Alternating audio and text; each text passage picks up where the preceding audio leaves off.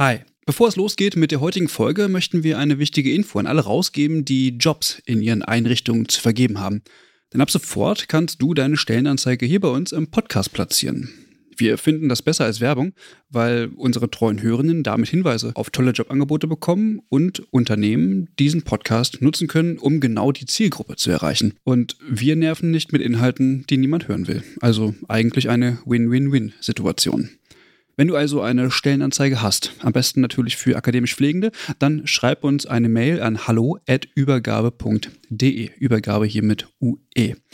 Wir veröffentlichen dann die Anzeige hier mit den relevanten Infos. Wir freuen uns auf deine Mail und wünschen viel Spaß mit der heutigen Folge.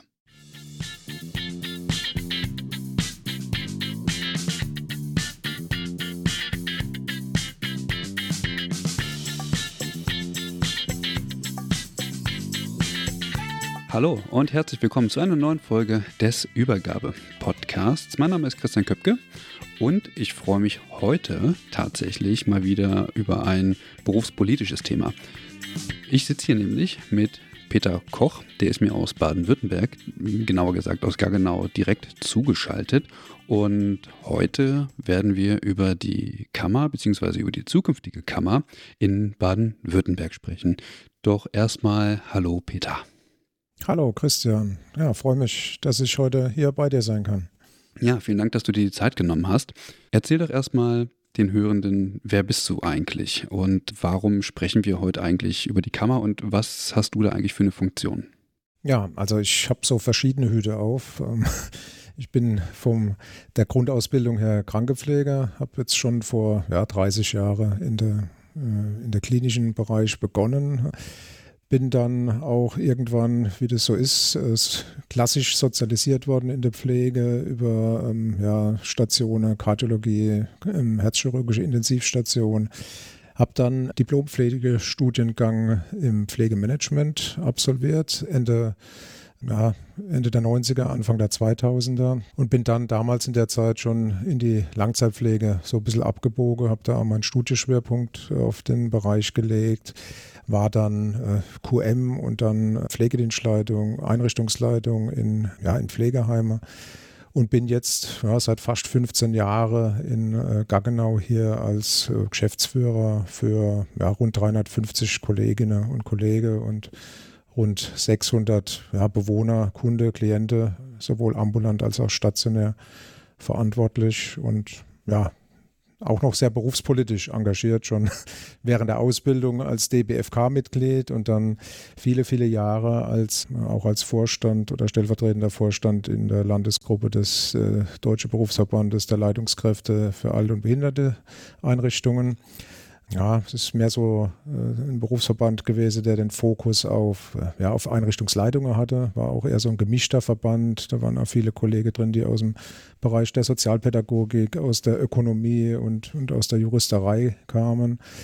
Ja, und äh, bin dann so gut, ja, es ist jetzt dann fast schon wieder zwei Jahre her, wo ich dann nochmal meinen Fokus stärker wieder auf meine eigentliche Profession gelegt habe und äh, bin dann in den BV Pflegemanagement eingetreten, dort auch im Landesvorstand mittlerweile. Und ja, noch so ganz nebenbei, gestern hatten wir unsere Mitgliederversammlung von einem lokalen Pflegebündnis, was ich vor über zehn Jahren initiiert habe. Und da bin ich auch, ja, sagen wir seit zehn Jahren, auch Gründungsvorstandsvorsitzender. Und da haben wir schon einiges bewegt die letzten Jahre.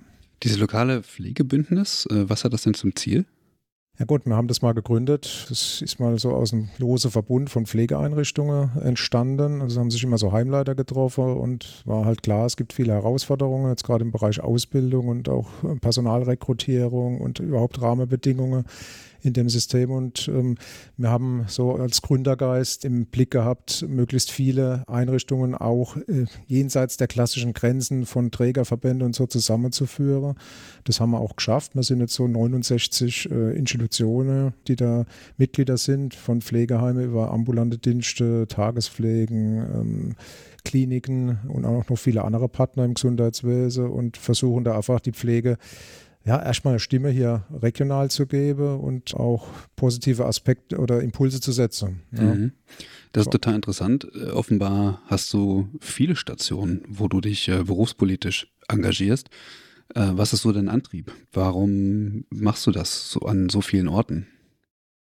Ja gut, ich sagen wir mal, man könnte auch ein bisschen despektierlich sagen, so ein bisschen ein Gutmensch. Also ich bin, ich bin halt in die Pflege gegangen, weil mich das Berufsfeld halt einfach fasziniert und mir auch sehr viel persönlich gegeben hat. Ja. Und ähm, was mich aber von Anfang an immer ein bisschen gestört hat, ist, dass wir nie eine richtige Wirksamkeit in der Profession entwickeln. Also wir waren an viele Ecke und Ende immer, ja, haben tolle Arbeit geleistet, ob im Krankenhaus, im, in der ambulante Versorgung oder in, in der Pflegeheime. Aber ich fand immer so die Würdigung auch innerhalb des Systems, die, die, die, gibt, die gibt es einfach nicht. Ja.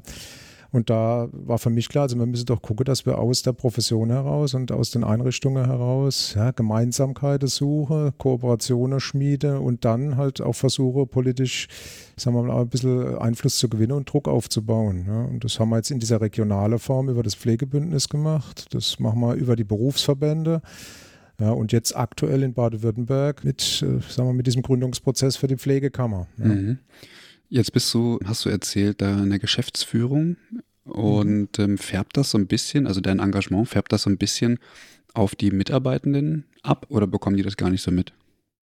Ah doch, also das färbt schon ab, äh, sage ich mal. Also ich bin da, ich sage, ich hab, bin da immer so in einer Zwitterstellung, ja. Auf der einen Seite schon äh, Krankenpfleger mit Herz und Leidenschaft und, und auch Berufspolitiker und für den Berufsstand auch sehr als Lobbyist unterwegs und auf der anderen Seite natürlich Arbeitgebervertreter und da kommt es natürlich schon zu Spannungen. Das erlebe ich aber schon mein ganzes Berufsleben, ja, weil du einfach immer, ich sage, Leute, die jetzt nicht, nicht direkt aus der praktischen Pflege kommen, denen fällt es manchmal leichter, gewisse Entscheidungen zu treffen, wie jemand, der halt genau weiß, was das für Auswirkungen auf die Kolleginnen und Kollegen vor Ort hat. Ja. Mhm.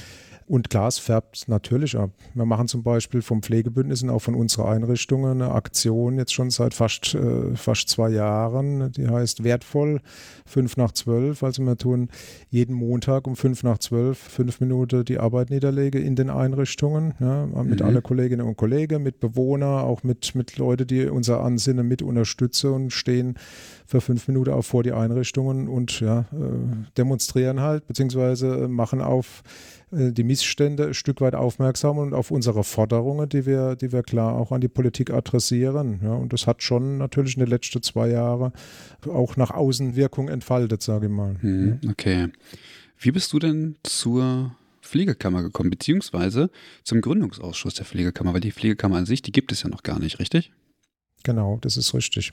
Ja, wie bin ich zu dem Gründungsausschuss gekommen? Also zum einen habe ich ja gesagt, jetzt vor knapp zwei Jahren bin ich, habe ich nochmal meinen Fokus stärker auf die eigene Profession nochmal gelegt. Habe damals begonnen, einmal Kontakt zum BV Pflegemanagement aufzubauen, bin da relativ muss ich sagen, mit offener Arme relativ schnell empfangen worden, weil das auch ein Verband ist, der doch eher einen starken klinischen Fokus hat, ja, und, und man da aber auch in einem Entwicklungsprozess aktuell ist und sagt, man möchte auch einfach den ganzen SGB-11-Bereich ein bisschen stärker hier mit reinnehmen. Also insofern konnte ich, habe ich da offene Türe eingerannt und bin da relativ schnell auch an die Stadt gegangen, habe sogar nach noch gerade mal drei Monate ähm, Mitgliedschaft auch für den Bundesvorstand kandidiert. Das hat knapp nicht geklappt ja, im letzten Jahr, mhm. aber es war schon sehr beachtlich, dass ich da quasi auf der ersten Nachrückerstelle stand. Ja und, und bin am Landesvorstand da schnell mit aufgenommen worden und habe dann über diesen das auch Kontakte zum Landespflegerat geknüpft, die über viele Jahre nur sehr, sehr sporadisch waren. Und, und wir haben mit unserem Pflegebündnis, das eine besondere Konstruktion hat, äh, also wir vertreten zum einen diese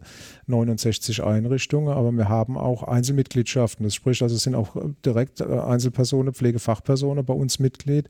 Und über diesen äh, Konstrukt unserer Satzung haben wir dann die Möglichkeit gehabt, auch äh, Mitglied im Landespflegerat zu werden. Im letzten, ja, eigentlich im Herbst letzten Jahres mhm. sind wir offiziell dann in den Landespflegerat auch aufgenommen worden. Und dann kam es zu dem Gründungsprozess. Da war ja schon äh, letztendlich auch so die, die, die Gesetzgebung in der Spur, sage ich mal. Es kam dann zu dem Gründungsprozess. Es ist ja im Mai dann auch das Gesetz verabschiedet worden und dann wurden Personen von Seiten des Ministeriums gesucht, die dann auch äh, in dem Gründungsausschuss berufen werden. Ja, und da hat man sich halt die klassischen Berufsverbände und die Verbände, die jetzt im Landespflegerat äh, organisiert sind, angeschaut und Insofern es, bin ich dann als eines der 15 Hauptmitglieder und ein, ein, Vorstandskollege aus dem Pflegebündnis als mein Stellvertreter dann in diesen Gründungsausschuss vom Sozialministerium berufen worden. Mhm. Wie war denn der Prozess bis hierhin?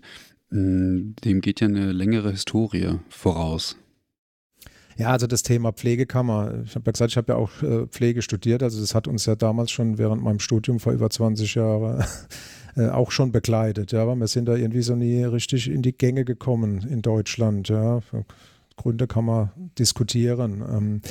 In Baden-Württemberg war es so, dass ja die aktuelle Landesregierung in der Konstellation auch die vorhergehende Landesregierung war. Und auch damals gab es schon eine Initiative, äh, sagen wir mal, eine Pflegekammer an den Start zu bringen. War zum Beispiel 2018 hier in Baden-Württemberg auch eine, eine Umfrage gestattet wurde, die vom Sozialministerium in Auftrag gegeben wurde. Und damals haben sich 68 Prozent der befragten Kolleginnen und Kollegen in einer repräsentativen Umfrage für die Errichtung einer Kammer ausgesprochen. Mhm.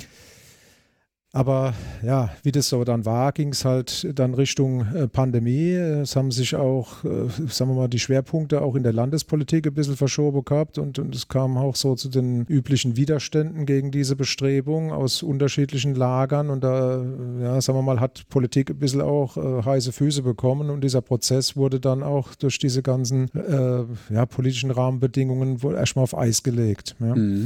Erfreulicherweise kam es ja dann wieder zu, äh, zu Neuwahlen. Die Koalition ist dann auch bestätigt worden in Baden-Württemberg und hat auch das Thema Errichtung einer Pflegekammer, obwohl wir da gar nicht mehr richtig dran geglaubt haben, nachdem das im ersten Aufschlag, sagen wir mal, nicht äh, realisiert wurde, wieder in den Koalitionsvertrag reingeschrieben. Und dementsprechend ist dann dieser Gesetzgebungsprozess auch noch einmal angestoßen worden. Ist ja dann im Dezember letzten Jahres lag äh, das Gesetz auch auf dem Tisch. Ist dann, es gab dann nochmal so kleinere Nachschärfungen Verschärfungen ist dann im Mai diesen Jahres dann auch äh, mit den Stimmen der Koalition verabschiedet worden. Und ähm, ja, man muss sagen, wir haben natürlich, und das ist, denke ich, auch entscheidend für eine Kammer, auch einen Sozialminister, der dieses Thema pusht und der das absolut will. Ja, und, und so sind wir jetzt auch in diesen, in diesen Gründungsprozess eingetreten. Mhm. Ja. Du hast gerade von dem Gesetz gesprochen.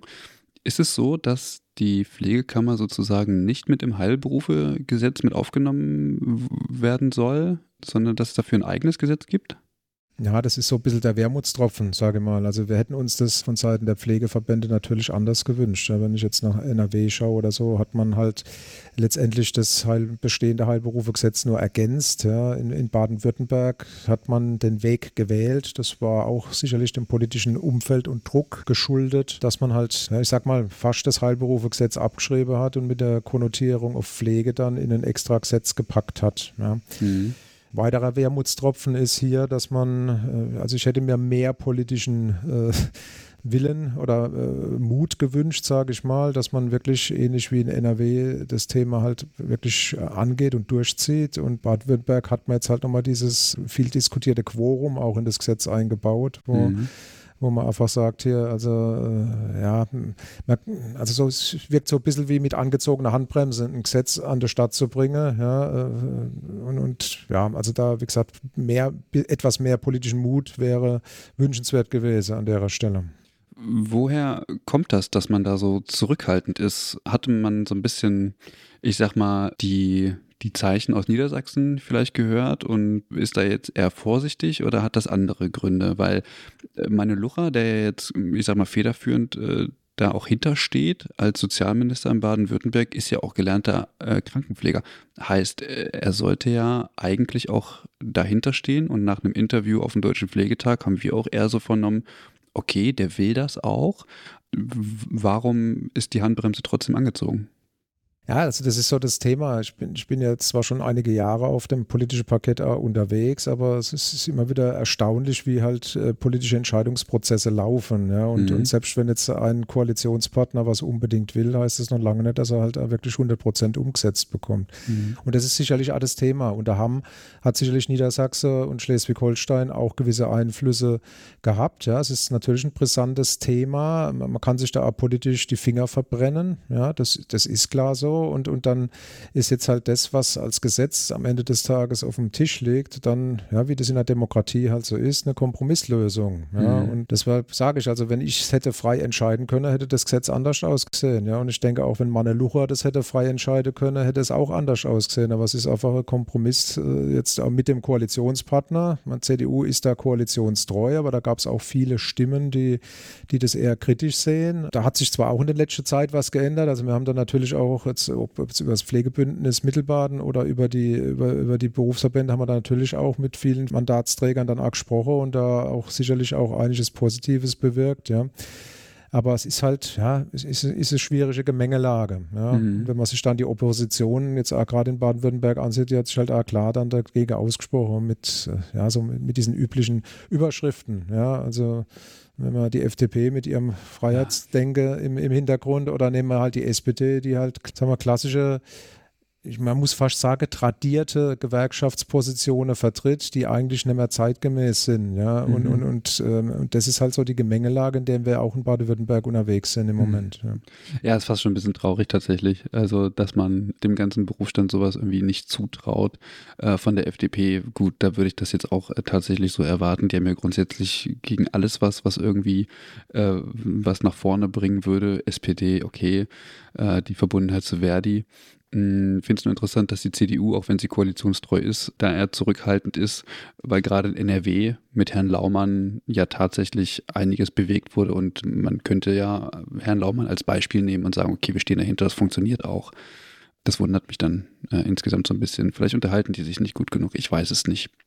Ja gut, ich denke, auf, also ich meine, Herr Laumann, ich, ich, war ja auf dem Deutschen Pflegetag gemeinsam mit dem Herrn Laumann und mit dem Herrn Lucher dann auf dem Podium zu dem Thema und also man merkt schon natürlich, vom politischen Gewicht her äh, hat der Herr Laumann natürlich nochmal was anderes in die Waagschale zu werfen und hatte wesentlich größeres Standing und ähm, ist jetzt also am Ende seiner politischen Laufbahn auch in einer Situation, wo er halt Dinge, sagen wir mal, die er will, auch mit, ja, mit, mit einer äh, Energie durchdrückt, die ja, ich an der Stelle natürlich bewundernswert finde. Ja. Ich glaube, da braucht vielleicht ein Herr Lucher noch ein kleines bisschen, bis er auch an dem Punkt ist. Ja, es ist nur, wie viele Pflegende würden zukünftig in Baden-Württemberg äh, Mitglieder der Pflegekammer sein? Ja, das ist ja wieder so eins der Grundthemen. Ne? Also okay, man weiß es nicht genau. man war, eigentlich wissen wir es nicht, wenn wir ganz ehrlich sind. Ja. ja. 110.000. Äh, ja, okay. Das sind natürlich nochmal über 100.000 weniger, als es in NRW der Fall ist. Ne? Also genau. ähm, auch, du hast es jetzt gerade gesagt, dass Herr Laumann natürlich ein anderes Schwergewicht hat, aber ich glaube, der hatte auch dickere Bretter zu bohren, weil ähm, man ist ja davon ausgegangen, dass insbesondere auch in NRW das irgendwie dann auch so ein, so ein Signal in die, in die gesamte Republik äh, senden würde, dass sich dann andere Bundesländer auch aufmachen, wenn das da funktioniert. Dieses Signal vermisse ich tatsächlich so ein bisschen, oder war das Zeichen aus NRW auch so ein bisschen so ein Beweggrund zu sagen, okay, jetzt müssen wir uns in Baden-Württemberg ähm, auch bewegen, weil die Abstimmung, die ist äh, so ausgefallen, also mit 68 Prozent positiv ausgefallen. Jetzt können wir es nicht einfach unter den Tisch fallen lassen. Also ich denke schon, dass, dass auch dieser, dieser positive Impuls aus, aus NRW da auch seins dazu beigetragen hat. Ja. Und wir müssen uns auch mal überlegen, also wenn das jetzt, was, wir natürlich alle hoffen, die in diesem Gründungsprozess äh, drinstecken und die da absolut Befürworter sind, dass wenn wir das hier auch über dieses Quorum schaffen, wovon ich jetzt mal ausgehe, dass das dann natürlich dann eine extrem hohe Wirkung nochmal haben wird, weil dann äh, vertrete man ja fast ein Viertel der, äh, der, der beruflich Pflegenden in ganz Deutschland, wenn mhm. man NRW, Rheinland-Pfalz und Baden-Württemberg zusammennehmen. Also das ist dann schon ein Pfund. Ja. ja.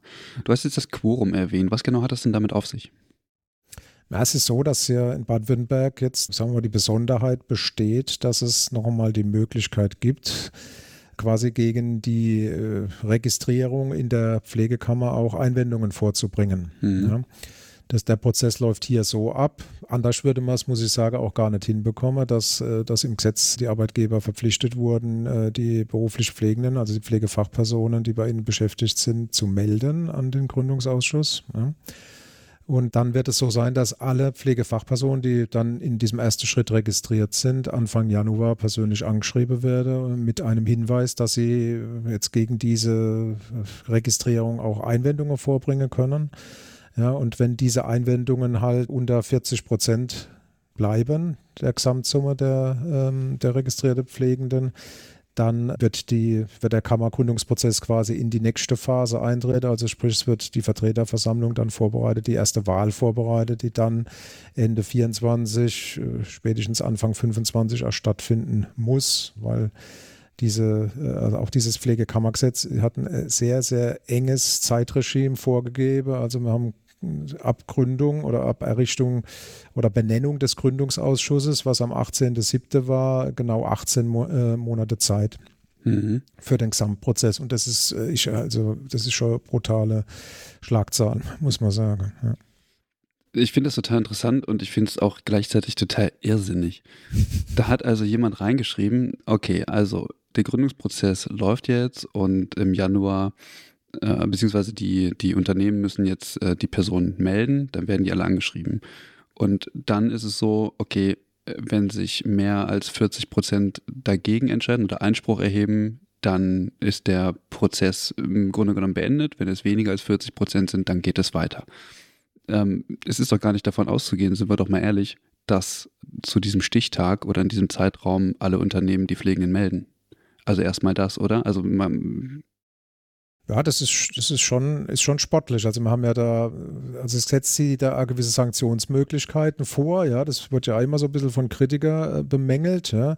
Es ist so, dass wir jetzt quasi alle angeschrieben haben. Es, es gab dann auch ein erstes Erinnerungsschreibe. Man müsse sagen, dass die Anzahl der Einrichtungen erstaunlicherweise doch recht hoch sind, die jetzt auch gemeldet haben. Aber es gibt natürlich noch einen Prozentsatz X, der, der bisher sich dieser sagen wir, Registrierung ein Stück weit auch verweigert hat. Da wird es jetzt dann in der nächsten Woche das nächste Erinnerungsschreiben geben, das dritte. Und wenn das dann halt äh, immer noch nicht greift, dann ja, muss man sagen, wir sind halt auch hier kein, äh, kein sagen wir, Karnevalsverein, sondern äh, Körperschaft des öffentlichen Rechts, die, die von Staatswege auch eingesetzt ist. Dann müssen wir halt letztendlich dann auch entsprechend äh, eventuell dann auch Bußgelder verhängen. Ja, da mhm. kommen wir gar nicht raus aus der Nummer, obwohl ich das natürlich sehr bedauern würde, weil das auch wieder so ein, so ein Thema ist, wo ich sage, ja, das, das, das wirft jetzt nicht das beste Licht auf, das, auf den Prozess, aber ich meine, wir sind da wirklich auch gesetzlich verpflichtet, als, als Körperschaft des öffentlichen Rechts auch das, das Gesetz umzusetzen. Da kommen wir auch als Gründungsschuss, da mal gar,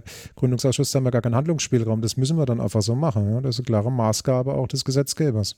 Normalerweise wäre es doch total schlau, die Einrichtungen, die sich nicht melden, gar nicht anzuschreiben, oder? Weil da ist ja eigentlich davon auszugehen, dass die Menschen eventuell melden, die dann sowieso Einspruch erheben würden. Also denke ich mir gerade so. Das ist richtig, aber wie gesagt, ähm, ja, muss sein. Ja, also wir haben, wir haben den gesetzlichen Auftrag und genau mhm. das ist halt auch der Punkt. Ja. Also weißt das sind halt viele, also wir werden natürlich auch sehr stark beobachtet. Ja. Es gab auch schon die eine oder andere Landtagsanfrage, gerade aus der Opposition, die, die halt auch diesen, diesen Gründungsausschuss halt gut im Blick haben und, mhm. und dann halt, äh, sage ich mal, und, und, auch so die klassischen Gegner wie, wie Verdi oder so, die warten halt nur darauf, dass man in diesem Prozess halt irgendwelche Dinge nicht korrekt abwickelt, ja. Und da sind wir schon extrem stark halt unter Beobachtung und auch äh, klar von unserer Seite das Interesse, dass das halt da alles komplett reell abläuft. Und da sind wir auch in einem sehr, sehr engen Austausch mit dem Sozialministerium, ja. Also da gibt's, da gibt's kein Rechts und kein Links. Wir müssen das Gesetz so umsetzen, wie es verabschiedet wurde. Mhm ist äh, eigentlich super interessant. Also, wenn ich mir das, also ich, ich, es will einfach nicht in meinen Kopf rein, wie man sich einfach diesem Prozess so verweigern kann. Also zu sagen, okay, wir geben den Pflegenden ihre eigene Stimme und ihre eigene Lobby, das kann ja nur was Gutes sein. Äh, wie es dann wirklich äh, auf politischem Parkett so ist, dass man sagt, nee, wollen wir nicht. Und jetzt ist es so. Ähm, und wir werden jeden Schritt genau beobachten. Und wenn ihr einen Fehler macht, dann ist aus. Das finde ich ich, ich weiß, also ich, mir fehlen da echt so ein bisschen auch die Worte, weil ich die Beweggründe überhaupt gar nicht nachvollziehen kann. Fällt dir dazu was ein? Ich, ich habe da schon meine Überlegungen, weshalb das also kompliziert ist. Ja. Also zum einen natürlich, ich bin ja jetzt äh, als, als Vorstand auch in dem Gründungsausschuss mitvertreten, einer von vier Vorständen und bin jetzt wirklich als sehr tief in diese, sagen wir mal, Materie auch. Man, man redet ja hier über Verwaltungsrecht, ja. Das mhm. ist ja mhm. was, wo wir selbst, äh, ich als Einrichtungsleiter und so, also jetzt nur so peripher mal damit zu tun habe, wenn du was solche Anhörungen mal von der Heimaufsicht kriegst oder so Geschichte, ja, dann, dann tust du dich mal mit so Ver Verwaltungsrechtsvorschriften und so mal im Detail auseinandersetzen, aber das ist ja nicht unser täglich Brot, ja. Und äh, da sind, sind Verfahren und manches tickt, die ticken halt komplett anders, wie wir das aus der klassischen Pflege auch gewohnt sind. Also wir sind da eher spontaner, sind da, sind da eher äh, natürlich auch von, von der Grundausbildung her geschult dann auf, auf, auf Akutsituationen halt auch schnell zu reagieren und dort geht halt alles extrem langsam. Mhm. Ja das, das, also auch das, manchmal denke ich, oh, ja, ja, jetzt zieht sich wie ein Kaugummi und du musst 20 Mal nachfassen, um eine Sache, die eigentlich aus meiner Sicht dann schon klar ist, äh, dann nochmal von links und rechts beleuchtet wird. Aber hat damit zu tun, dass halt viele andere da drauf gucken und das eventuell dann auch zerlegen, ja, weil die kommen dann aus der Juristerei da schon schwer und das ist, ist dann einfach schwierig, ja. Mhm. Und klar ist natürlich, also ich, ich, sehe das genauso wie du, also das Grundansinne, dass das Pflege äh, eine Stimme im System bekommt und auch Einfluss im System bekommt, das ist, sollte doch eigentlich in jedermanns, jeder Frau's Interesse sein, ja, auch auf politischer Ebene. Aber ist es eben nicht, weil wir haben, wir leben in einem Gesundheitssystem, was über, über 100 Jahre gewachsen ist, mit, mit, mit extrem verkrusteten, festen Strukturen, mhm. mit Pfründen, die, die einfach gesichert werden wollen, auch von vielen, auch wenn sie es teilweise selbst gar nicht mehr im Griff haben, ja, was sie das sichern. Und da besteht natürlich eine extrem hohe ja, Angst, irgendwie was zu verlieren. Und, und wenn, man, wenn man sich überlegt, ich meine, wir reden über die größte Berufsgruppe im System. Mhm. Ja, also wenn man es jetzt mal deutschlandweit auf, aufspanne, 1,7 Millionen äh, Pflegepersonen, die, die aktiv sind. Ja. Also überleg dir mal, was das für eine Machtposition eigentlich bedeuten würde. Also wir könnten, wenn wir in den entscheidenden Gremien ähm, auch Mitsprache und auch Stimmrechte hätten, könnten wir doch extrem viel bewirken. Und da haben alle Protagonisten, die aktuell im System sind, natürlich kein Interesse dran. Ob es die Ärzteschaft ist, ob es Arbeitgebervertreter sind, ob es Gewerkschaften sind. Also die, die können ja eigentlich nur, meinen sie, ich, ich sehe es ein bisschen anders, aber sie meinen, sie könnten da nur verlieren an der Stelle und deswegen wird es blockiert. Das kann ich total verstehen. Aber aktuell wird es ja nicht von denen blockiert oder von denen, also natürlich wird es von denen kritisch gesehen, aber aktuell wird es ja nicht von diesen Personen, also sprich von ÄrztInnen oder von anderen äh, blockiert, weil sie natürlich noch gar nicht in dieser äh, Situation sind oder in dieser Stellung, sondern von Personen, die irgendwie ähm, gewählt wurden, die per se erstmal gar nichts damit zu tun haben. Also da ist halt irgendwie eine Opposition wie FDP oder SPD, die eigentlich keinen Grund haben. Also, also aus, aus dem beruflichen Interesse. Also die haben ja gar keinen Grund zu sagen, nee, wir wollen das nicht, sondern also sie könnten ja sagen, okay, wir wollen das und dann können sich ja die jeweiligen Berufsgruppen äh, untereinander dann von mir aus, weiß ich nicht, mit Backsteinen bewerfen so, aber per se habe ich keine Ahnung von Pflege, ja, ich bin irgendwie Politiker und für mich gibt es keinen Grund, sich dagegen zu stellen. Also ich verstehe nicht, warum berufsfremde Menschen, die Entscheidungsträger sind, sich gegen etwas stellen, wovon sie eigentlich gar keine Ahnung haben. Aber genau das ist ja der Punkt. Und deswegen stellen sie sich auch dagegen. Also sie haben keine Ahnung. Und wie läuft denn, wie, wie, wie bildet sich denn ein Politiker, der natürlich nicht in alle Felder äh, versiert sein kann, ja? Mhm. wie bildet er sich eine Meinung? Er bildet sich eine Meinung darüber oder dadurch, dass er äh, sich mit Menschen unterhält. In der Regel sind es Lobbyisten, ja? die gewisse Themen vertreten. Mhm. Und genau das ist ja unser Hauptthema in der Pflege. Was haben wir denn für Lobbyisten in der Pflege? Schau dir doch mal an, wo wir vertreten sind. Der Landespflegerat, der Deutsche Pflegerat äh, ja, und auch, auch Berufsverbände da. sind alles ehrenamtlich organisierte Organisationen. Genau. Der Deutsche Pflegerat hat zwar jetzt seit etwas mehr als einem Jahr auch äh, zwar Referenten äh, jetzt, die auch über Bundesmittel unterstützt werden, aber letztendlich lief die Zeit über, äh, über Jahrzehnte, die, die Lobbyarbeit der Pflege rein ehrenamtlich. Und dann stehst du quasi Lobbyisten aus aus der Medizin, aus der Pharmaindustrie, von Trägerverbände und so weiter gegenüber, die Apparate hinter sich haben mit 50 bis 100 Personen aus allen Sparten, ob es Juristen oder schon was sind, und die bearbeiten unsere politischen Mandatsträger tagtäglich. Das siehst du jetzt gerade in der großen Diskussion, wenn es um die Apotheke geht. Mhm. Das siehst du auch äh, im Bereich Krankenhausreform, was die Ärzte machen und so weiter. Also die bearbeiten unsere Politiker tagtäglich. Und ich bin, ich habe ja gesagt, ich bin ja schon viele Jahre jetzt auch, sagen wir mal, äh, ehrenamtlich, berufspolitisch unterwegs. Aber äh, ich habe halt noch einen Vollzeitjob nebenher. Das heißt, also wenn ich jetzt mal gerade überlege, wir machen, wir sind jetzt im, im, vierten Monat des Gründungsausschusses, wenn ich ganz ehrlich bin, eigentlich habe ich im Moment zwei Vollzeitjobs parallel gehabt. Also ich habe allein neben meiner Tätigkeit für, für meine Einrichtungen am Tag viel zwischen vier und fünf Stunden auch für die Pflegekammer aufgewendet. Mhm. Meistens abends, während ich mit meiner Frau vom Fernseher saß. Ja, das ist auch nicht immer gerade so äh, spaßig dann für die, für die persönliche Beziehung, wenn du halt ständig mit dem Kopf eigentlich gar nicht daheim bist, sondern mhm. nur in, dem, in den Themen drin bist. Ja.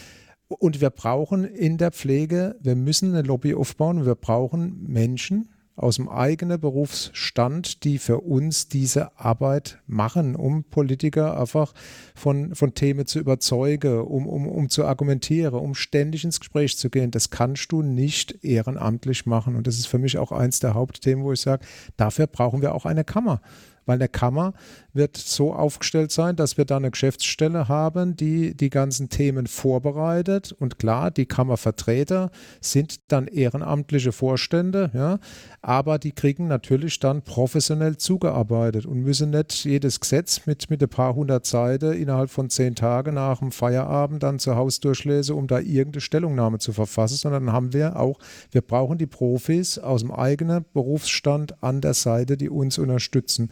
Und anders wird es nicht gehen. Hm. Ja, da triffst du den Nagel auf den Kopf. Das ist so. Und das müssen, glaube ich, auch einige Pflegende verstehen, dass das ja äh, irgendwie kein Kasperle-Verein ist, der sich da gründet und der einfach nur Bock hat, irgendwie auf dem Stuhl zu sitzen, sondern da wird ja gearbeitet äh, und diese Arbeit ist auch etwas wert. So und äh, wir brauchen dafür natürlich Geld, also das muss man ganz klar so sagen. Und auf der anderen Seite kostet es auch Geld. Also es ist eben keine, keine kein Zeitvertreib, sich da mit anderen Leuten irgendwie anzulegen oder irgendwelche Gesetze oder Ausschüsse zu, ja, zu besuchen und da Ergebnisse rauszu, weiß ich nicht, ähm, Pressemitteilungen oder wie auch immer ähm, zu verfassen. Das, das kostet halt alles Geld, weil es eben auch wertvoll ist. Also das muss man mhm. ganz klar so sagen. Und Deswegen, glaube ich, zieht auch dieses Argument häufig nicht, da wird wieder so ein Wasserkopf aufgebaut und so weiter. Ja, natürlich ist es, ein, ist es eine Verwaltung am Ende, so, das ist schon klar. Personen, die jetzt in der Kammer sind, die müssen auch verwaltet werden, sonst funktioniert das alles nicht. Aber das ist sozusagen die Grundlage dafür, dass man überhaupt etwas machen kann. Ich glaube, das ist nicht überall angekommen bei Pflegenden, insbesondere bei Pflegenden, die der ganzen Sache so ein bisschen kritisch gegenüberstehen. Hm. Das ist einfach das, ich, ich, sag, ich nehme immer gerne das Beispiel, jetzt wir bewegen uns natürlich mit dieser ganzen Kammer-Thematik auf einer, auf einer Metaebene. Ja. Das heißt, es kommt ja immer wieder die Frage, was bringt mir das als Pflegekraft am Bett oder wie auch immer. Ne? Mhm. Ähm, wo ich sage, also wir haben, die Kammer hat natürlich jetzt nicht den, den, den, direkten Zugriff, den wirksamen direkten Zugriff auf Arbeitsbedingungen und auf Lohnstrukturen. Genau. Aber dadurch, dass sie auf der, auf der Metaebene, auf der gesetzgeberischen Ebene auch Einflüsse geltend machen kann und das mitentscheidet, hat sie natürlich indirekt Einfluss, dann auch diese Themen äh, zu bespielen, ja, indem gesetzliche Rahmenbedingungen so fixiert werden, dass sie dann auch übers Tarifrecht dann vor Ort auch umgesetzt werden können. Ja. Und das ist für mich halt immer wieder der Punkt, wo ich auch sage, ja, deswegen habe ich nicht so wirklich Verständnis dafür, warum sich da Gewerkschaft auch so komplett dagegen verweigert, weil wir werden das ganze Thema, äh, um unseren Berufsstand voranzubringen, natürlich nur, und wir sprechen in der Kammerbewegung immer von diesem klassischen Dreiklang, wir werden es nur hinbekommen, indem wir gemeinsam dann mit den Gewerkschaften und den Berufsverbänden im Schulterschluss sozusagen dann die, die Gesamtmasse der Pflegenden vertrete und dann auch, dann können wir extrem wirksam werden und auch, sagen wir mal, da unsere Interesse dann auch platzieren. Mhm. Und das Beispiel, was du eben gerade erwähnt hast, finde ich auch wieder so interessant. Ähm, ja, das kostet Geld natürlich, weil wir brauchen einfach diese Profis, die uns da unterstützen und die müssen den Rücken frei haben. Das kann schon nicht neben einer Vollzeitstelle im, sagen wir mal, als Pflegedienstleitung oder als Einrichtungsleitung und schon gar nicht in, einer, in, einer, in einem vollschichtigen Betrieb, wenn du noch, sagen wir mal, an, ja, am Bett stehst und da drei Schichtbetrieb fährst, dann, dann kannst du das nicht einfach so nebenher machen. Das, das, das funktioniert nicht. Wie willst du das machen? Ja? Genau. Und vor allem, ist es wichtig, eine Unabhängigkeit für den Berufsstand herzustellen. Das merken wir jetzt auch in diesem Kammergründungsprozess, ja, weil im Moment leben wir ja noch von, sagen wir, den, den, den Geldern, den, den Haushaltsmitteln, die uns zur Verfügung gestellt wurden. Das hat aber natürlich im Umkehrschluss auch die Auswirkung, dass wir viele Dinge gar nicht so frei entscheiden können, wie wir das machen würden, wenn das unser Geld wäre. Also sprich, wir müssen viele Dinge mit dem Ministerium ständig abklären. Mhm. Ja, das ist teilweise so absurd, wenn ich nur an die Infokampagne, die vor vorher gelaufen ist. Das sind so absurde Dinge, dass dann auch ein Infoflyer dann zehnmal ins Ministerium gehen muss, wegen irgendeinem Halbsatz, der noch verändert werden muss, wo du dich fragst, also völlig sinnentleert. Kann ja wohl nicht wahr sein, dass ich jetzt einen Informationsflyer für, äh, für eine Pflegekammer dann auch noch mit dem Ministerium abklären muss. Wo sind wir denn? Ja? Wenn wir später als Kammer über, über unsere eigene äh, Mitgliedsbeiträge, unsere Kammerleute dann auch an den Start bringen, dann schwätzt uns da keiner mehr rein. Mhm. Dann bestimmen wir, was in so, selbst in so einem blöden Flyer drin steht. Und also, ja, das, das muss man sich auch nochmal einfach also nochmal ein bisschen deutlich machen. Also wir sind nur dann unabhängig, wenn wir uns auch selbst finanzieren. Solange irgendjemand anders da uns das Geld gibt, sind wir auch von jemand anders abhängig. Man muss aber dazu auch sagen, man sieht es jetzt in NRW, dass das Geld, was am Anfang zur Verfügung gestellt wird, glaube ich, sehr wertvoll ist, weil damit einfach der Rücken freigehalten wird. Wir kennen das Gegenbeispiel aus Niedersachsen, wo das eben nicht der Fall gewesen ist. Also die Anschubfinanzierung in NRW ist, glaube ich, sehr, sehr, sehr wichtig, weil man damit einfach auch erstmal agieren kann und Ergebnisse erzielen kann. In Niedersachsen ist es ja so gewesen, dass eben kein Geld da gewesen ist und man sich im Grunde genommen nicht auf die inhaltliche Arbeit konzentrieren konnte und deswegen konnte man natürlich auch keine Ergebnisse erzielen. In diesem Zusammenhang frage ich mich, was macht ihr denn jetzt in Baden-Württemberg anders? Also ich meine, wir haben jetzt verschiedene Beispiele. Wir haben Rheinland-Pfalz, wo es mhm. äh, schon äh, lange Zeit läuft. Wir haben NRW, ähm, was jetzt das Jüngste ist, mh, zumindest wo die äh, Kammer etabliert ist. Wir haben aber auch Niedersachsen und wir haben auch Schleswig-Holstein, wo es die Kammer nicht mehr gibt. Was sind so Learnings und was wollt ihr anders machen? Also was klar ist natürlich, wir sind in der, man kann fast sagen, komfortablen Situation, dass wir halt sowohl positiv als auch negativ Beispiele schon haben. Das mhm. heißt also, wir sind natürlich dann im lernenden System unterwegs und sind da auch sehr, sehr eng im Austausch auch mit, mit Rheinland-Pfalz und, und natürlich NRW und auch mit den beiden anderen Bundesländern, wo bestehen ja natürlich noch Kontakte äh, zu Personen, die damals da ein bisschen mit, mit involviert waren. Ja. Ja, was, was, was machen wir anders? Also natürlich haben wir aus gewissen Kommunikationsproblemen deutlich gelernt, äh, was du gerade gesagt hast, dann Niedersachsen und so weiter, das ist ja alles nicht ganz so glücklich auch gelaufen. Ja, ähm, wir haben hier eine Anschubfinanzierung, zumindest für die Gründungsphase. Wir mhm. hätten uns natürlich, und das haben wir auch vom Landespflegerat immer ans Ministerium adressiert, natürlich auch noch ein bisschen mehr, äh, sagen wir mal, Anschub dann für die, für die erste Phase ein Stück weit gewünscht. Die gibt es leider in Baden-Württemberg nicht nicht, das müssen wir auch ganz deutlich sagen.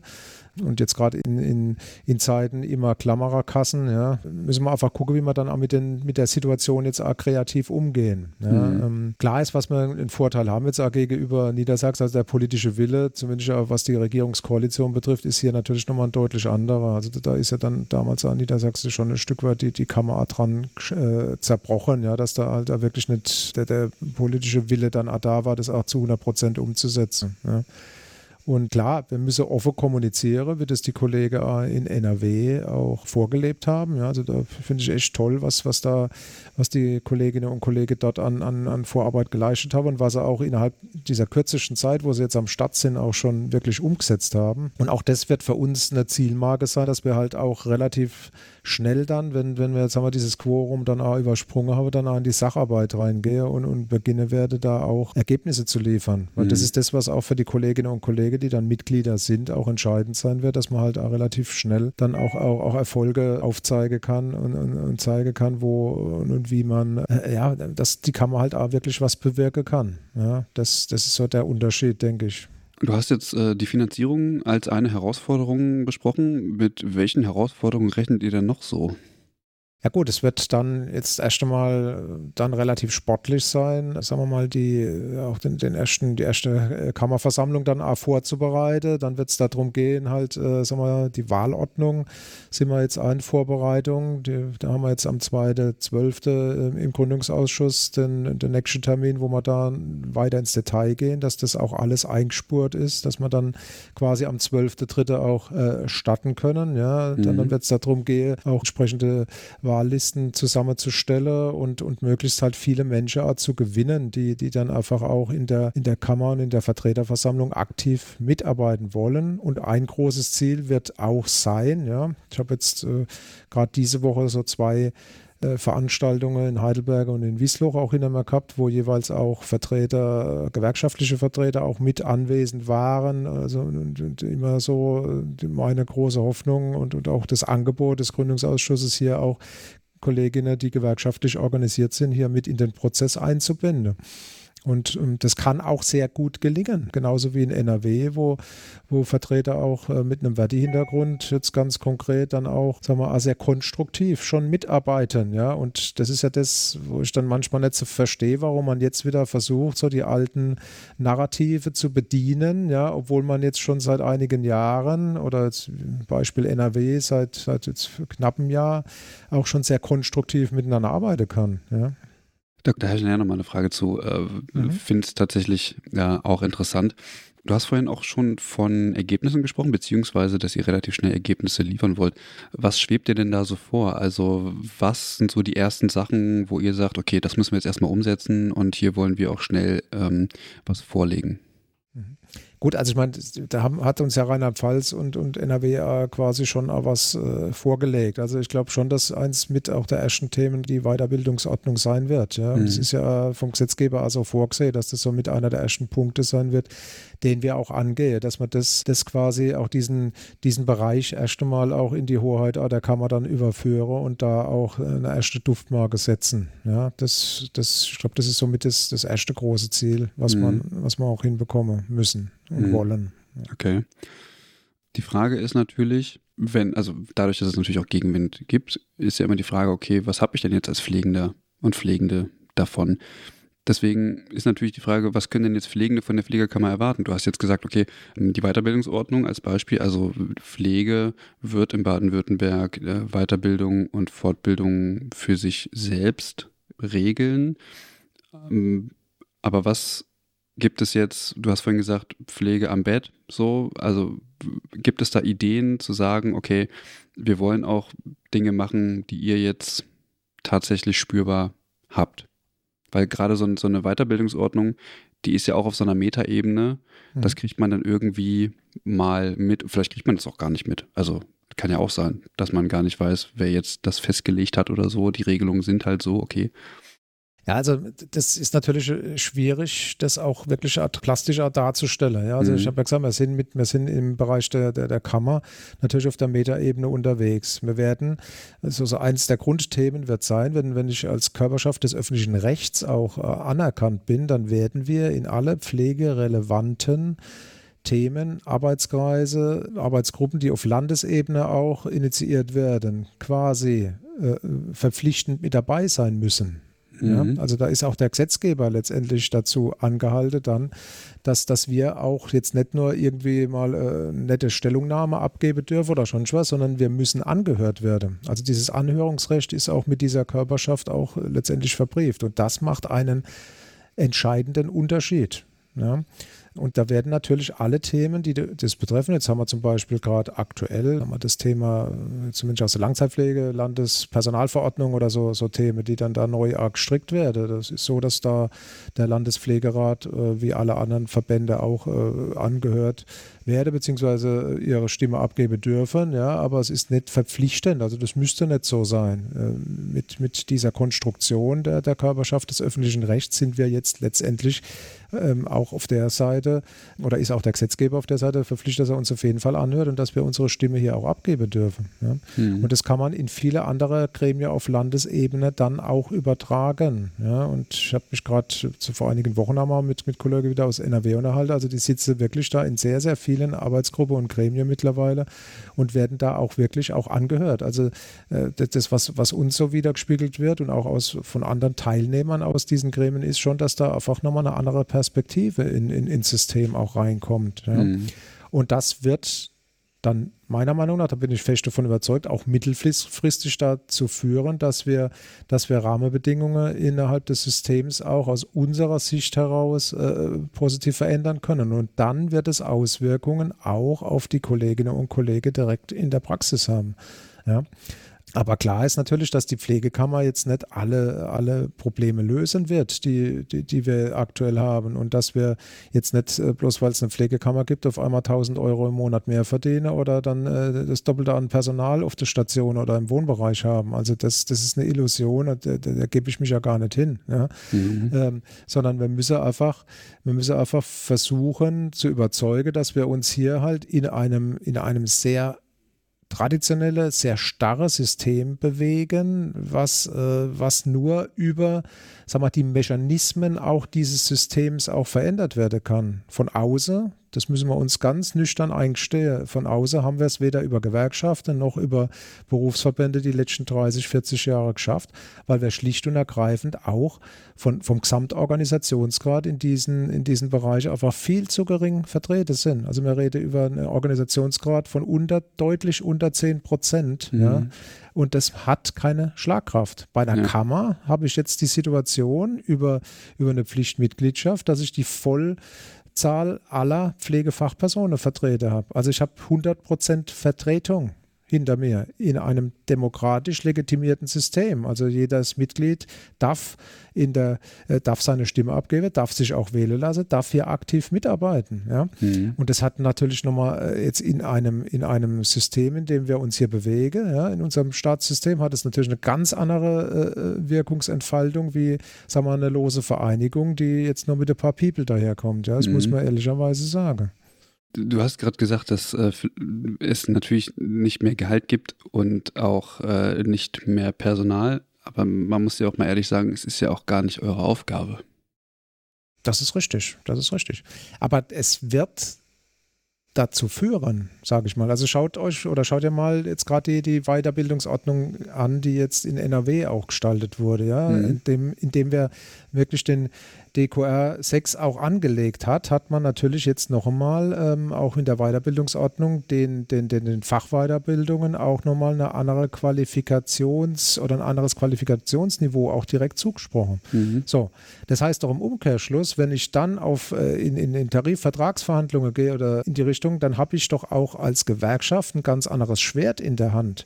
Wenn ich nämlich übers Berufsrecht klare Standards setze, die über dem liege, was aktuell überhaupt tariflich abgebildet ist, ist es doch eine Steilvorlage in einer Tarifverhandlung zu sagen, hören Sie zu, äh, zu liebe Arbeitgeber auf eurer Seite. Also wir haben jetzt hier hoch ausgebildete Pflegefachpersonen, die auch im, im klinischen Setting auf, auf Station oder schon schon unterwegs sind, aber die könnt ihr ja jetzt nicht bezahlen wie eine, wie eine einfache Pflege, Pflegefachkraft. Also mhm. da muss was passieren. Ja.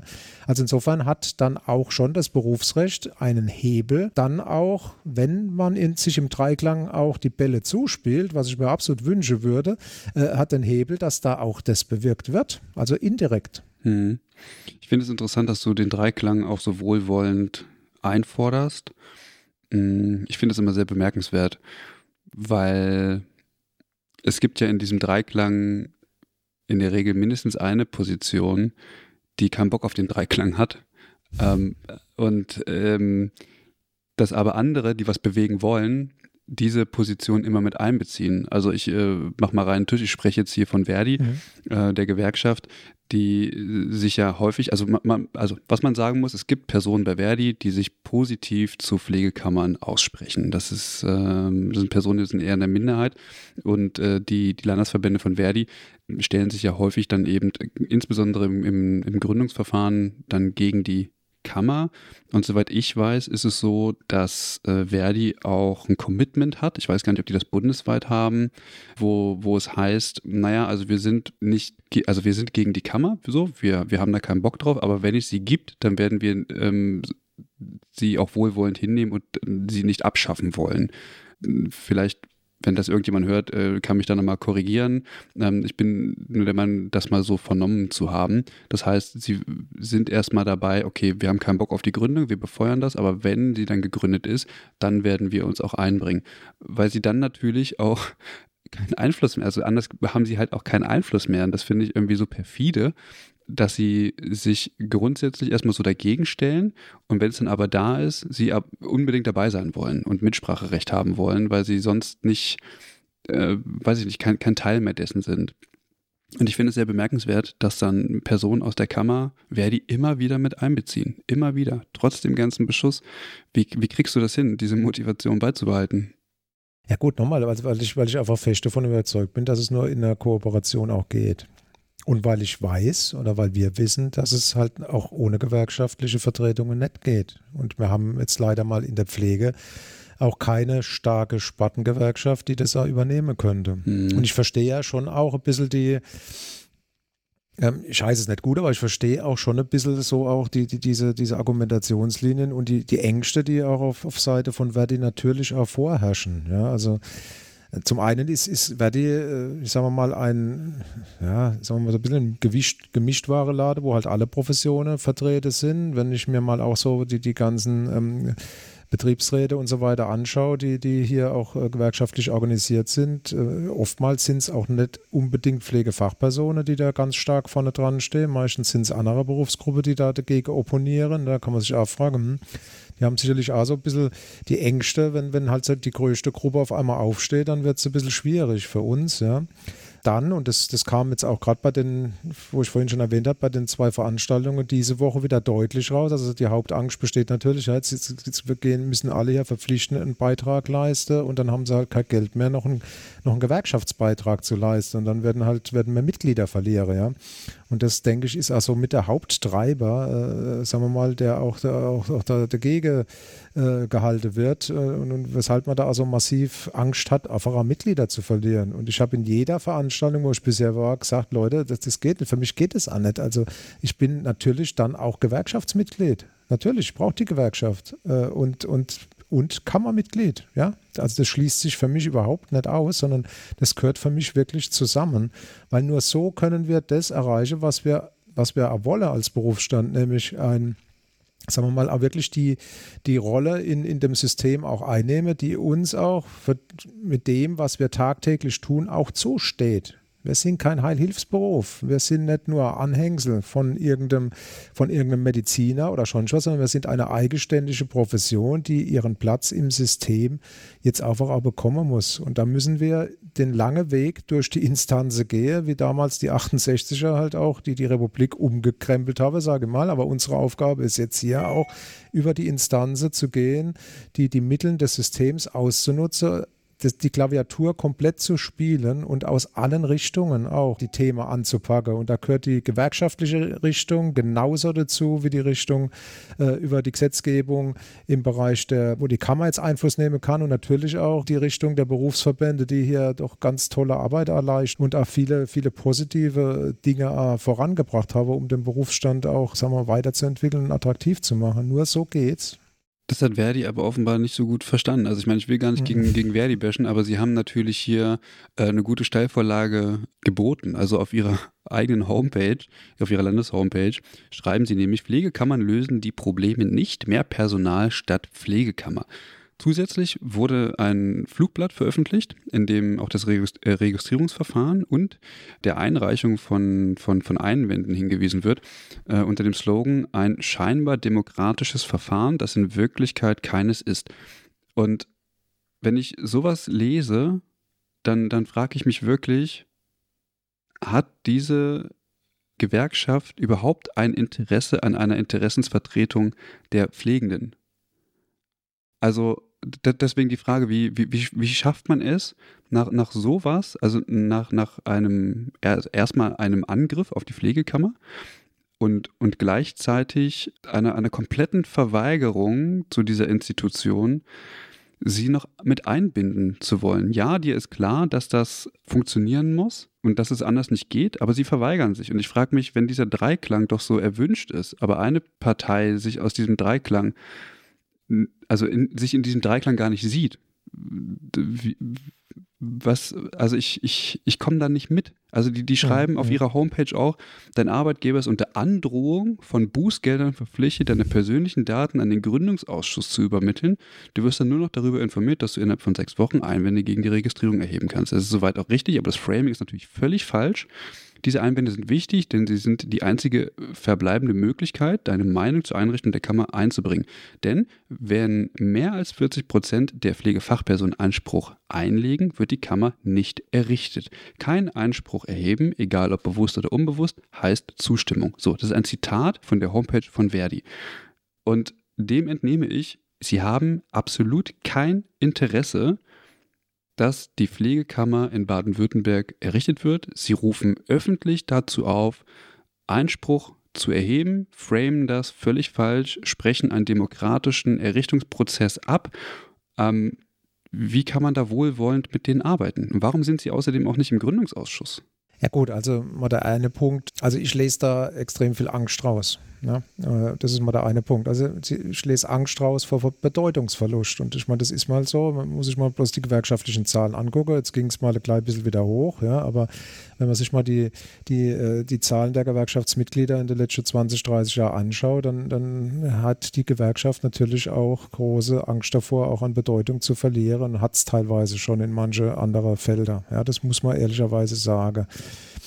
Das Framing ist klar komplett negativ intoniert. Ja, das, das sieht man. Also ich könnte diese, diese Sätze auch komplett rumdrehen, könnte es positiv darstellen. Also ja, auf der einen Seite, es wird immer wieder gefordert, dass es eine Abstimmung gibt, ja, eine Vollabstimmung, die wir gar nicht machen könnten, weil man gar nicht wissen, wie viele Leute es überhaupt gibt. Letztendlich kann ich ja sagen, jetzt haben wir hier eigentlich doch eine Abstimmungsmöglichkeit, ne, indem ich halt auch die Möglichkeit bekomme, eine Einwendung vorzubringen, habe ich ja indirekt auch wieder äh, die Möglichkeit hier quasi darüber abzustimmen. Also das sehe ich positiv. Ja, äh, in, dem, in dem Zitat wurde es jetzt halt rein negativ geframed, keine Frage. Ja, ja sie haben einfach Angst vor Bedeutungsverlust. Ja, und die ist vielleicht auch ein bisschen berechtigt, wenn man sich gerade auch so verhält, wie man sich verhält. Ja, also wenn ich, wenn ich das Lied der, der Gewerkschaft singe wie vor 50, 60 Jahren, aber die Welt äh, dreht sich einfach mal weiter. Ja, und wir sind in einer hochkomplexe Gesellschaft mittlerweile unterwegs und dann muss ich halt auch in, in so einer hochkomplexe mehr auf Kooperation und mehr auf, ähm,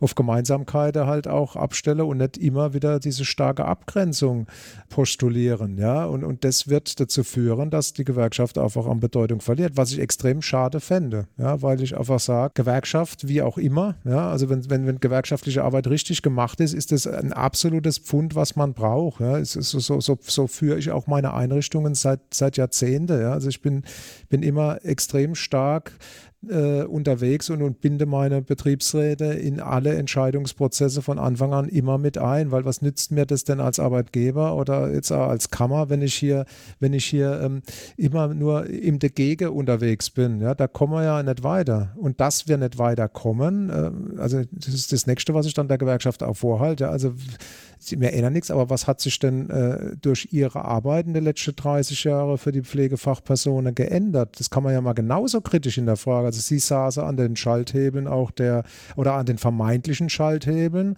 ja, aber haben es halt auch nicht auf die Straße gebracht, ja. Also insofern, ähm, ja, ich sag immer, ich habe jetzt noch gut 15 Jahre wahrscheinlich, vielleicht auch 20 Jahre, wenn man sehe, vor, äh, vor mir, bis ich in Ruhestand gehen darf. Aber ähm, also ich, ich will doch, wir wollen doch was Positives noch bewirken in der Zeit, ja, und nicht dann, ich möchte also nicht in Ruhestand gehen auf dem Status quo wie vor 30 Jahren, wo ich in den Beruf reingegangen bin, dass, dass wir keine gescheite Standesvertretung, dass wir keine gescheite Lobbyvertretung haben, dass wir nicht an den entscheidenden Tischen auch im System sitzen, ja, und, und vor allem, was uns schlicht und ergreifend fehlt, und das ist jetzt kein gewerkschaftliches Thema, aber uns fehlt schlicht und ergreifend auch der Platz im System, dass wir überhaupt Leistungsrechte rechtlich auch stattfinde. Das finden wir ja gar nicht im System. Mhm. Pflege, Fachpflege findet im, im System leistungsrechtlich nicht statt und das muss geändert werden. Und das kriegen wir nur über politische Instrumente hin und da ist Kammer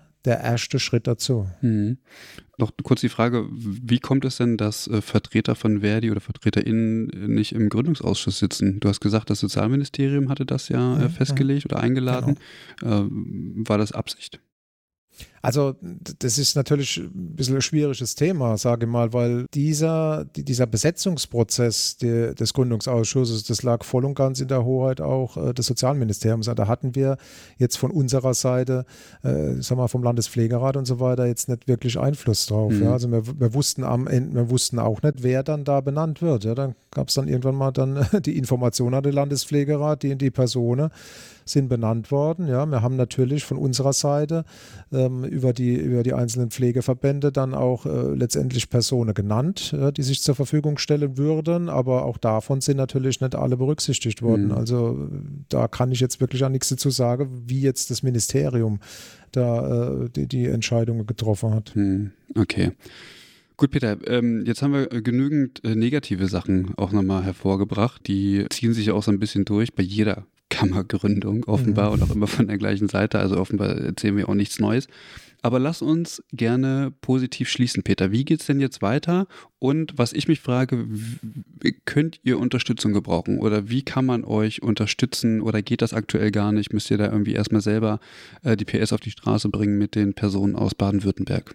Ja, also positiv ist jetzt für uns, also wir haben ja so, so einen Meilenstein, sagen wir mal, zum 1.11. gehabt, dass wir jetzt auch unseren Geschäftsführer eingestellt haben, eine Assistentin und aktuell laufen auch noch weitere Ausschreibungen. Ja, also dass wir jetzt einfach einmal hauptamtliche Unterstützung haben. Das war ja auch nicht so einfach. Ja. Man musste mhm. uns ja erstmal um, um Büroräumlichkeiten kümmern. Da sind so Banalitäten wie ein, Vertrag für ein, für ein Telefon äh, oder eine Betriebsnummer, um überhaupt Menschen anstellen zu können und lauter so Geschichte, Kontoeröffnung, lauter so kleine Pillepalle. Da mhm. musste sich halt auch vor allem der Vorstand komplett drum kümmern. Ja. Und jetzt haben wir einfach auch endlich mal Hauptamt, was uns zuarbeitet. Und das ist schon mal, ist schon mal eine ganz tolle und positive Geschichte. Und das wird dann auch für die zukünftigen Mitglieder dann auch so sein, dass man dann halt mal direkt da jemand erreicht. Ja.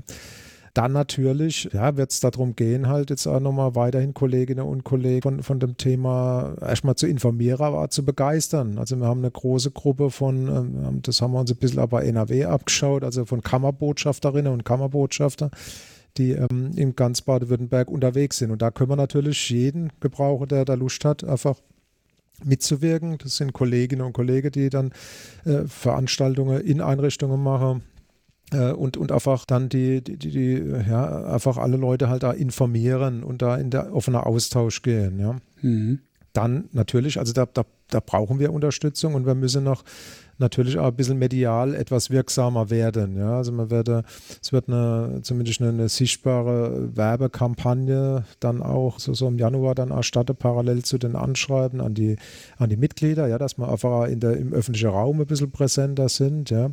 Und klar natürlich über jetzt so Formate wie Podcasts oder wie äh, jetzt über die klassischen äh, Social Media Kanäle und so weiter, da können wir natürlich noch Unterstützung brauchen, ja, weil da, da laufen natürlich auch viele äh, sagen wir mal, auch Fehlinformationen oder abstruse Informationen, die da gestreut werden. Die, und wenn, wenn man da halt äh, Kolleginnen und Kollegen haben, die auch in den Medien unterwegs sind und, und wenn, wenn einem da sowas auffällt, dann halt, dass man sich dann auch klar als Kammerbefürworter, Kammerbefürworterin positioniert und da halt auch die mit, diesen, äh, mit diesem falschen Framing dann auch aufräumt. Ja. Mhm. Also das können wir auf jeden Fall gebrauchen. Hm, bist du denn positiv gestimmt, dass ihr das Quorum erreicht? Ja, Absolut, ja. Weil ich habe jetzt gerade, muss ich sagen, ich habe ja so, am Anfang war das so, dass bei mir so diese Info-E-Mail-Adresse aufgelaufen ist von der Pflegekammer und da kriegst du halt auch viel, äh, ja, sagen wir mal eher so, so, so die etwas negativen Rückmeldungen mhm. auch erst einmal äh, platziert. Und wenn du dich da zu sehr reingibst, merk, äh, denkst du, oh ja, das ist ja alles, äh, ja aber wenn ich dann wieder in Einrichtungen, in Veranstaltungen gehe und dann einfach merke, wenn man mit Leuten, in der, äh, mit Kolleginnen und Kollegen in der Austausch kommt und, und, und dann auf einmal merkst, ja, sie verstehen eigentlich, was so der Hintergrund ist und, und du schaffst es dann auch den einen oder anderen, sagen wir mal, von einer, von einer äh, Negativhaltung oder von einer, äh, sagen wir mal, desinteressierten Haltung äh, dann in, in die andere Richtung ein bisschen zu, zu, zu motivieren, dann, dann gibt es schon viel positive Rückmeldung oder Feedback, ja. Und, und mhm. das beflügelt uns auch da dran weiterzuarbeiten. Insofern, ich sehe das, ich glaube schon, dass, also diese 68 Prozent sind ja auch nicht vom Himmel gefallen, 2018. Ja. Also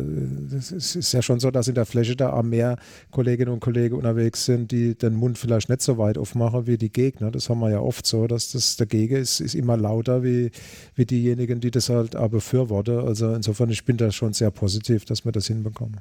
Das freut mich. Wirst du dich dann auch für die Wahl in der Kammer aufstellen lassen oder bleibst du jetzt erstmal nur im Gründungsausschuss äh, und dann ist erstmal gut? Ich muss dir sagen, ich habe mir darüber noch nicht wirklich Gedanken gemacht. Also okay. für mich ist, ist erstmal das, das Ziel jetzt, dass wir, dass wir wirklich den Prozess gut ins Laufe bekommen und das hat jetzt auch schon viel Energie gekostet, sage ich mal. Aber ich, mein, ich habe es ja gesagt, ich bin seit 30 Jahren berufspolitisch unterwegs. Also insofern, das liegt mir so ein bisschen in der Gene. Also ich gehe schon davon aus, dass ich dann da auch, was das betrifft, meinen Hut gerne in den Ring werfe. Ja. Okay. Aber mein Ansinnen ist auch, möglichst viele ja auch jüngere Kolleginnen und Kollegen einfach zu motivieren, da mitzumachen, weil man, man braucht einfach eine große Basis, die da einfach ähm, dann auch gemeinsam in dieser Vertreterversammlung und dann am Vorstand von der Kammer dann ähm, was bewegen wollen. Okay. Peter, von meiner Seite ist es das äh, fast gewesen. Gibt es von deiner Seite noch Themen oder Aspekte, die wir nicht angesprochen haben, die wichtig sind, dass wir die noch äh, besprechen?